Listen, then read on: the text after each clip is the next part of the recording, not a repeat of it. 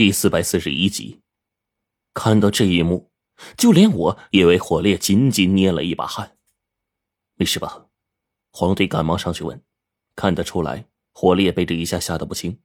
可是这一会儿，冰骷髅一把把这失神的家伙拉了回来，然后轻轻的在他脑后的位置拍了拍，然后揉捏了一下，让火烈这家伙呢稍微缓过一点神儿。这时候，火烈呀冒了一身的冷汗。然后直起身子骂道：“狗日的，妈的好险呐！差一点我就完蛋了。”谁说不是呢？刚才黄队碰了一下那石柱子，竟然被恶鬼差点偷袭成功。我们本来是以为呢，不碰那柱子就没事了。可这雨人被锁链锁在两个柱子之上，我们只是轻轻的一动，竟然就出现了这样惊险的事情。恶鬼再一次浮现出来，而且还是四五只一起上。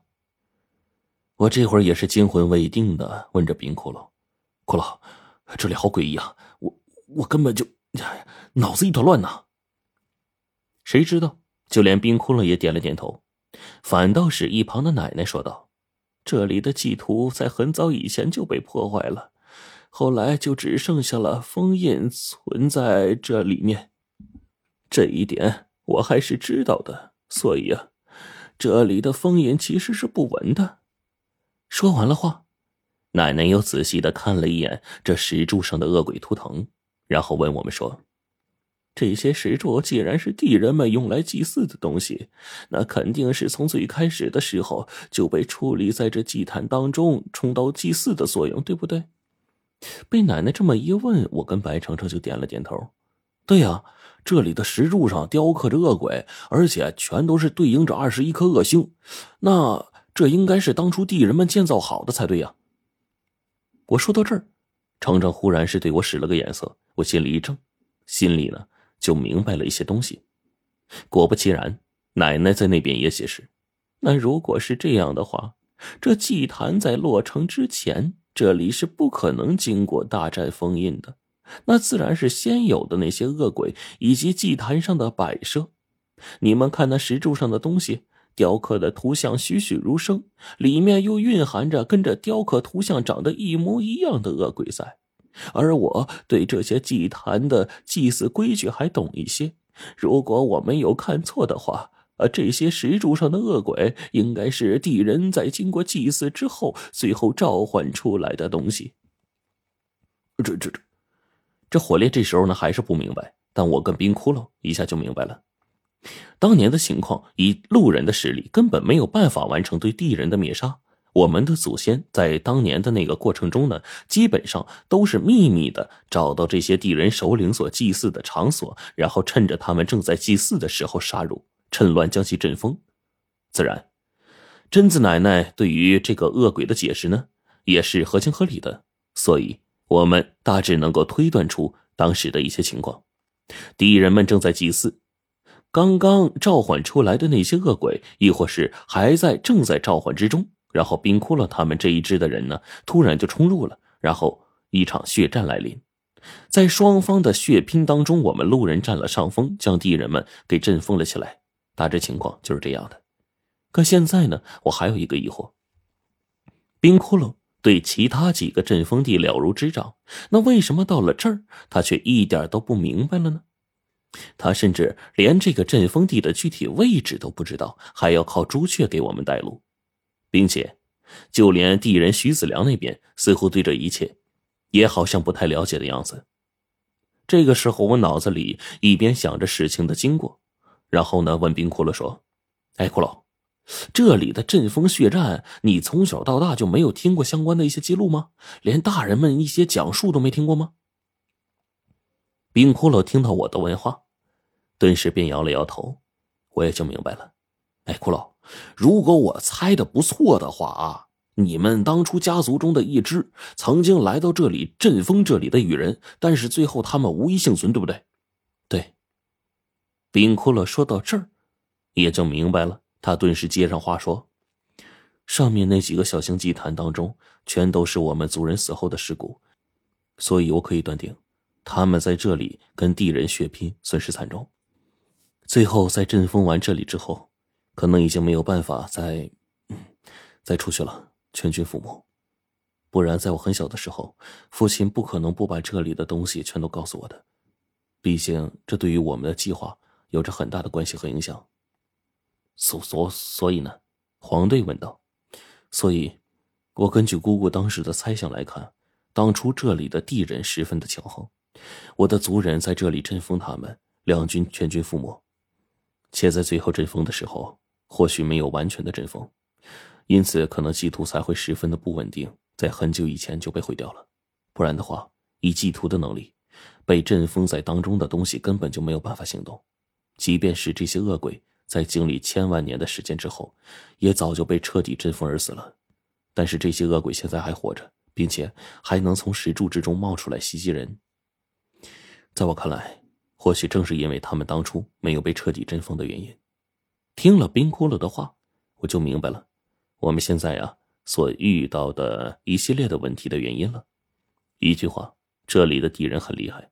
冰骷髅家族的人在千万年前来这里阵风敌人，结果两方拼得你死我活，全军覆没，导致最后没有实力彻底阵风这些敌人，所以才会留下这些恶鬼继续作祟。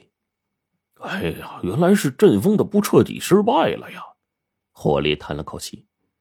但是皇帝仔细的看了看这个羽人，然后摇头说：“不见得。如果阵风失败，现在我们面前的羽人应该跟恶鬼差不多，他们至少应该已经苏醒，开始拼命挣脱封印的力量。再说了，如果封印真的这么弱的话，又怎么可能出现现在的情况？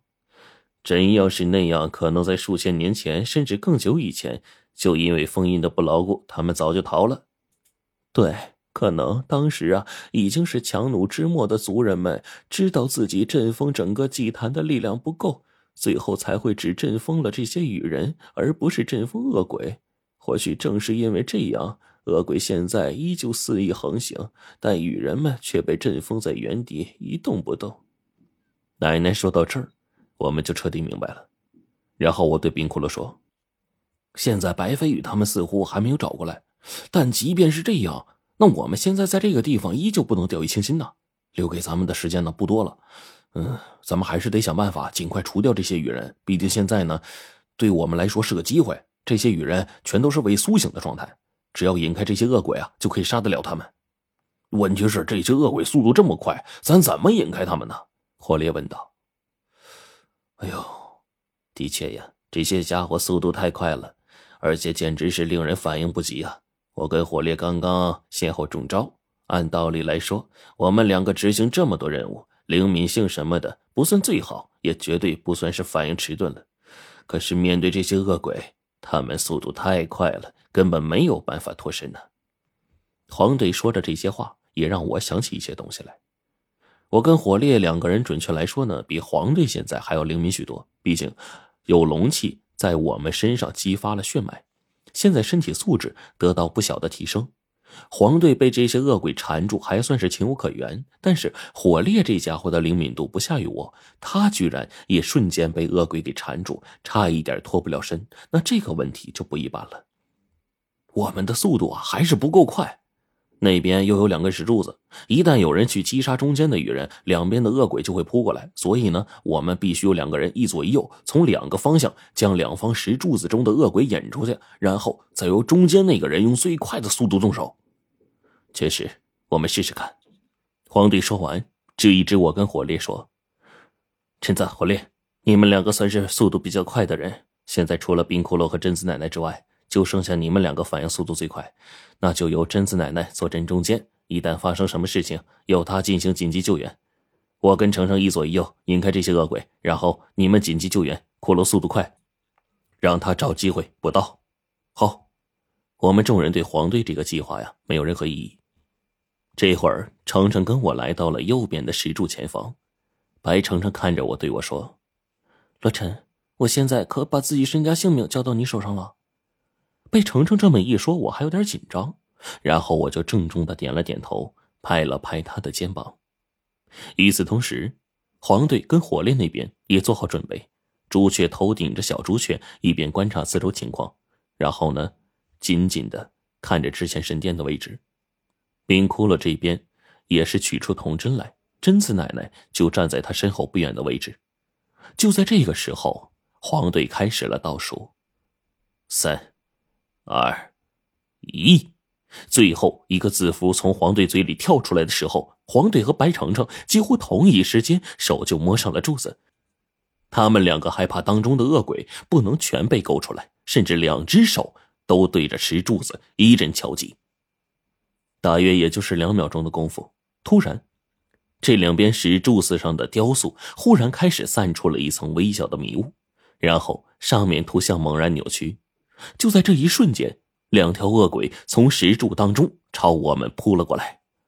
黄队那边很顺利，竟然有三条恶鬼一起从那边冲出，朝我黄队旁边的火烈抓了过去。眼见着两边的恶鬼冲上去，冰骷髅的反应速度果然是最快的，他手中铜针已经动手了。几乎就要朝着雨人所在的位置刺去了，而与此同时，两只恶鬼那犀利的指甲已经快要划到白程程的脖子了。我一看是时候了，赶忙趁这个机会将程程往后一拉，可那恶鬼旋即就转了个姿势，两只恶鬼的鬼爪再次抓了过来，惊得我举起手中的青铜剑猛然一斩，趁乱才将白程程给拉了出来。此时我已经是一身冷汗淋漓啊。能够清晰的感受到刚才的恐怖之处，我敢断定，那两只恶鬼的鬼爪比一般的刀剑还要锋利，就差一点。要不是我拉得快，现在只怕白程程就只剩下脖子了。而另一边的黄队也不好过，甚至比我们更加惊险。